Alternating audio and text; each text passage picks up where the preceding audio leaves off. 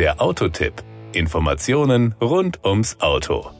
Vor 35 Jahren begann bei Opel die Ära des Katalysators. 1985 war der Opel Ascona 1.8i das erste deutsche Auto mit einem speziell für den europäischen Markt entwickelten Katalysator. Zuvor wurden lediglich modifizierte Katalysatoren aus den USA eingebaut. Bereits am 7. Dezember 1984 nahm die Polizei in Rheinland-Pfalz den ersten produzierten Ascona 1.8i mit geregeltem Drei-Wege-Katalysator in Empfang.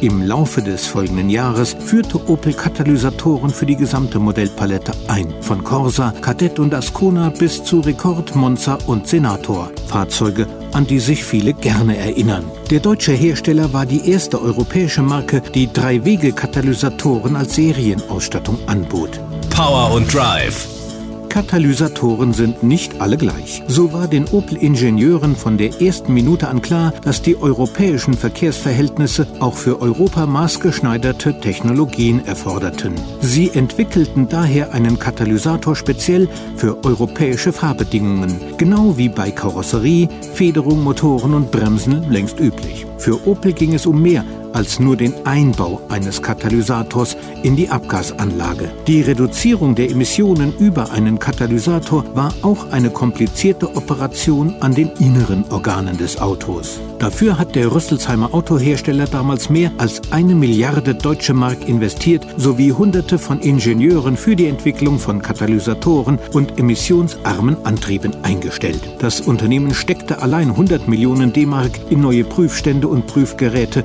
für Haltbarkeits- und Hochgeschwindigkeitstests. Im Vergleich zu einem herkömmlichen Auto erforderte die Konstruktion eines Fahrzeugs mit Katalysator zahlreiche Änderungen. Beispielsweise strahlt der Konverter reichlich Wärme ab, wenn er seine Betriebstemperatur von 600 Grad Celsius erreicht. Wärmeempfindliche Komponenten und der Fahrgastraum mussten daher durch Hitzeschilde geschützt werden. Damit der Katalysator effizient arbeiten konnte, waren eine elektronisch geregelte Einspritzung sowie eine Vielzahl von Steuerungen nötig, was weitere Modifikationen Modifikationen erforderlich machte. Sogar der Einfüllstutzen des Kraftstofftanks musste neu konstruiert werden, um zu verhindern, dass Fahrer versehentlich bleihaltiges statt bleifreies Benzin tanken.